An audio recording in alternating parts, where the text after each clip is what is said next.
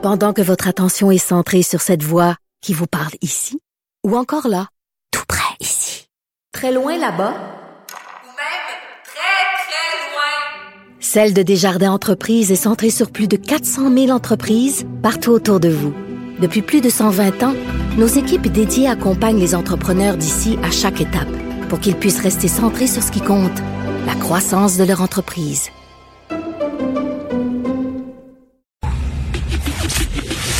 Le, commentaire de Mathieu Boccoté, dépensé pas comme les autres.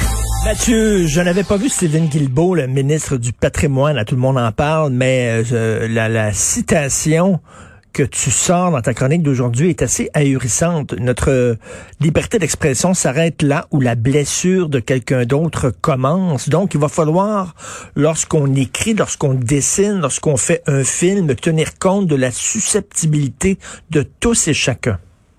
Ah, moi, moi, ça va renverser. Alors, c'est une c'est une séquence assez intéressante où Steven Guilbeault euh, nous explique d'abord qu'il a reçu une formation, euh, vous savez, les, ateliers en formation sur la diversité, là, ce qui, qui, est un véritable, à mon avis, un racket de la culpabilisation du majoritaire pénitent. Là. Ben oui. Donc, les ateliers de formation de diversité, on lui explique, il prend la peine de vous dire une formatrice haïtienne, parce qu'apparemment, lui, il veut noter l'origine des gens chaque fois qu'il parle à quelqu'un, euh, qu'il faut d'abord s'ouvrir à l'autre dans sa, sa blessure, écouter son témoignage sa sensibilité, très bien, c'est une marque de civilité, et il en conclut, il en conclut que effectivement le droit, mon droit s'arrête là où la blessure de l'autre commence. Et là, j'ai envie de dire bon. Parce que, parce que là, pour l'instant, il refuse de répondre à ça. Je pense que je l'ai interpellé à plusieurs reprises sur Twitter. Je vais consacrer une chronique aujourd'hui. Il y a d'autres choses à faire que me répondre dans vie, mais je pense que c'est assez important ce qu'il a dit. Alors, il va falloir poser quelques questions. D'abord et avant tout, est-ce que ça veut dire que si un intégriste religieux ou simplement un croyant quelconque, comme il y en a tant, se sent blessé par tel propos, telle caricature, telle blague, tel, euh, tel commentaire, telle critique, eh bien, il est en droit de dire votre liberté d'expression et on s'arrête ici parce que ça blesse mon sentiment. Euh, est-ce que ça veut dire aussi euh, que certaines communautés euh, sont en droit justement de transformer leur définition du blasphème en interdit pour les autres? Mmh. À moins, et là ce serait intéressant, que cette, ce droit de, de ne pas être blessé soit accordé à certaines communautés et pas à d'autres. C'est-à-dire certaines communautés ont le droit de ne pas être blessées en institutionnalisant leur tabou, puis d'autres doivent se taire. Si oui, j'aimerais connaître le critère qui permet de distinguer entre les communautés qui ont le droit de faire taire et celles qui ne l'ont pas. Et moi, en tant que Québécois francophone, puisque je suis fondamentalement blessé, pour utiliser le vocabulaire à la mode, des discours dégradants sur le racisme systémique des Québécois, que je suis blessé par tous ceux qui nous disent qu'on vit en territoire non cédé, que je suis insulté par tous ceux qui nous disent qu'on est trop chez nous, puis-je demander à Stephen Guilbeault de se taire, puis-je demander à, à, Justin Trudeau de se taire, puis-je demander à, et on préfère la longue liste des gens, euh, doivent-ils se taire, ou est-ce qu'on ne devrait pas plutôt apprendre à se muscler, appelons ça l'endurance mentale, hein, la dureté du mental, comme disait Bob dans les Boys.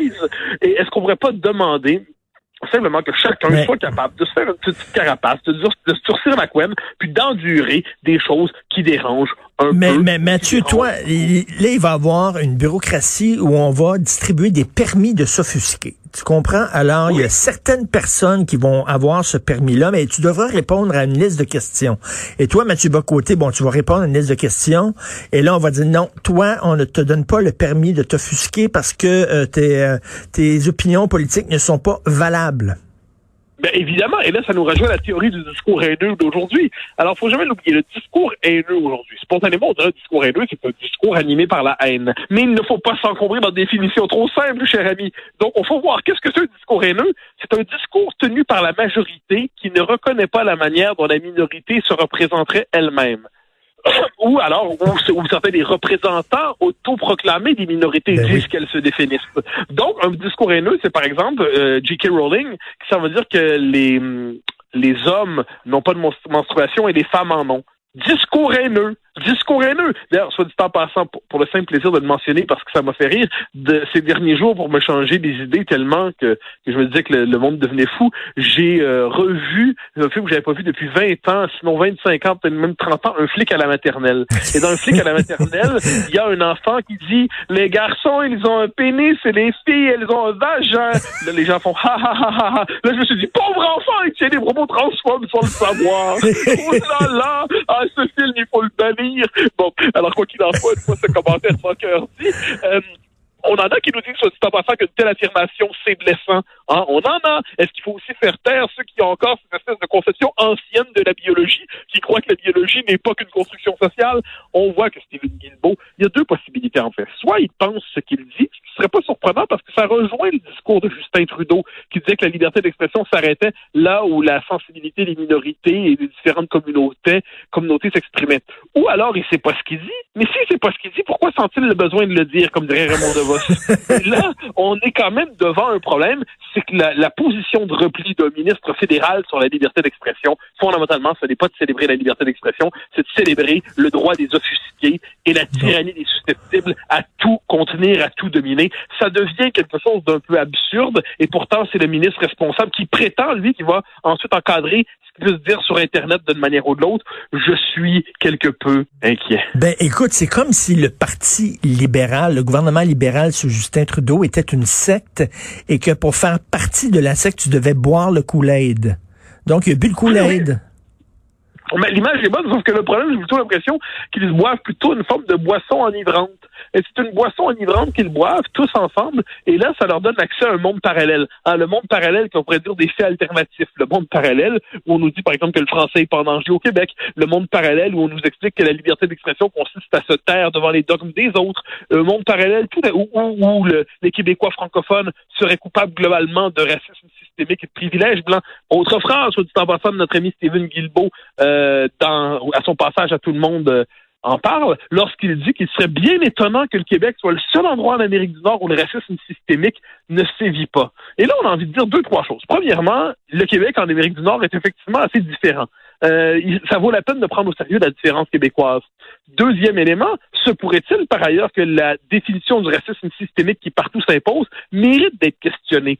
Ou est-ce qu'on doit s'y soumettre obligatoirement? En ce moment, ce que je comprends quand on passe à l'émission du dimanche soir, toute figure en position d'autorité doit se commettre, soit se soumettre à la définition du, à la, euh, la, le, au dogme du racisme systémique. Mm. Mais on voit les définitions s'accumuler. Ah, les définitions s'accumulent. On ne sait jamais avec laquelle il faut être d'accord, mais ce qu'on sait, c'est qu'on sait qu'on doit être d'accord avec l'idée qu'il y a du racisme systémique. On est véritablement devant une espèce de propos religieux, un esprit sectaire qui nous dit soumettez-vous au dogme ou basculez dans l'hérésie. Or, puisqu'aujourd'hui, basculer dans l'hérésie, être condamné à la mort sociale, passer pour un infréquentable et plus encore finir comme probablement un de mes amis ou un des tiens, triste destin, je le devine, eh bien là, euh, on préfère finalement reprendre le discours officiel et répéter en bêlant il y a du racisme systémique et il ne faut pas que telle ou telle communauté soit heurtée par tel propos. C'est absurde, c'est absurde. Ben oui, surtout à la messe du dimanche, il faut dire ça. Écoute rapidement, euh, notre ami Philippe Lorange, ce jeune étudiant brillant en sciences politiques, a attiré notre attention sur un texte totalement délirant dans un magazine féministe. Ouais, alors Philippe Lorange, qui est un jeune homme absolument remarquable, hein, c'est un jeune mmh. universitaire d'un courage assez exceptionnel qui est à l'origine du manifesme contre euh, le dogme universitaire et qui euh, nous a montré une nouvelle étape dans l'écriture inclusive. Et euh, donc, pour, pour réformer la langue française dans une perspective non genrée et inclusive qui permettrait de déconstruire le masculin et le féminin. Hein, ça arrête jamais ça. Et parmi les nombreux exemples qui sont évoqués pour réussir à abolir le genre, il y a notamment la formule madamieur. Ma, donc, madame, monsieur, non, madamieur. Donc là, et puis on pourrait multiplier les cas. D'ailleurs, Sophie lui a consacré hier, avant-hier, je crois, une excellente, euh, son, qui était excellente. On voit que la folie de l'écriture inclusive ça ne fait que progresser. Et là, on s'en moque aujourd'hui. Jean-Rie, Henri, Sophie Henri, mais dans cinq ans, on n'en rira plus. Parce que dans cinq ans, dans une forme ou dans une autre, ce qui passe en moment pour une excentricité va être normalisé par les administrations. Et moi, je crois qu'on en arrive tôt ou tard. On en arrivera. Je prépare un papier là-dessus pour une revue française. On en arrive dans un monde où écrire sans faute et sans écriture inclusive sera l'ultime geste réactionnaire. Oh là là, oh là là, vous écrivez pas d'écriture inclusive. Je sens chez vous la dissidence. Et le problème, c'est que ça sera. Non, mais, non, mais avant, avant, avant, c'était, avant, c'était comme étudiant, Euh, bon, c'était fait. Mais là, l'écriture inclusive, avec les, nouveaux exemples euh, dans, dans, ce, dans ce recueil féministe-là, c'est incompréhensible. Je comprends pas. C'est incompréhensible, mais c'est pour moi, c'est le propre du langage idéologique. Il va falloir accepter un jour de, de se pencher sur des comparaisons entre l'esprit euh, l'esprit soviétique et l'esprit woke, disons ça comme ça. On est dans une réinvention du langage. Le langage ne vise plus à décrire la réalité. Le langage n'a plus sa propre structure, sa propre euh, sa propre euh, logique. Le langage doit être intégralement idéologisé. Et ce qui fait en sorte qu'on est vraiment sur le mode ici de la surveillance idéologique permanente. L'individu doit toujours se surveiller pour voir s'il ne s'il ne déroge pas de la ligne officielle, s'il ne commet pas quelques péchés contre le langage inclusif. De ce point de vue, notre ami Lorange, avec ce cette belle révélation euh, à laquelle Sophie a donné un grand écho euh, et dont on parle aujourd'hui, il a fait un travail tout à fait salutaire, c'est qu'il nous montre là où on en est rendu. Il va falloir comprendre une chose, la folie des campus américains n'est plus confinée dans les campus américains, elle s'est déconfinée, elle contamine la culture aujourd'hui à la manière d'un virus idéologique et nous en serons tous atteints si on ne s'immunise pas par la pratique du ben bon sens. Mais c'est fou, là. Ben, au lieu de dire content, contente, tu dis contanx. Tu mets le X parce que le X veut dire mais ça, c'est à l'américaine aussi. Féminin et masculin. Latina ou latino. On nous dit désormais dire latinx, mettons. Euh, ça, on voit ça dans le livre d'Abraham X. Kendi, How to be anti-racist. Euh, on réinvente le langage. Et là, c'est euh, moi, ce que je trouve fascinant là-dedans, c'est qu'il y a un mépris pour la langue et la précision des termes, et il y a une idéologisation intégrale du monde. Moi, c'est une des choses qui me terrifie dans la vie, c'est de vouloir mettre de l'idéologie de la politique partout. C'est de vouloir tout soumettre à l'idéologie. Et ça, c'est l'héritage ce fameux le personnel et politique, comme on disait dans les années 60. Eh bien, si le personnel est politique, c'est juste que dans l'intime, tout est politique. Si ma biologie est idéologique, eh bien, le langage lui-même devient objet de manipulation, et la manipulation du langage est la manipulation de la pensée, et c'est la possibilité d'abolir la possibilité de la pensée. Ils y parviendront. Ah, c'est hallucinant. Merci beaucoup, Mathieu Bocoté, homme blanc hétérosexuel de 40 ans. Merci. Je m'en excuse. Qui porte de vieux chapeaux. Bye, bonne journée.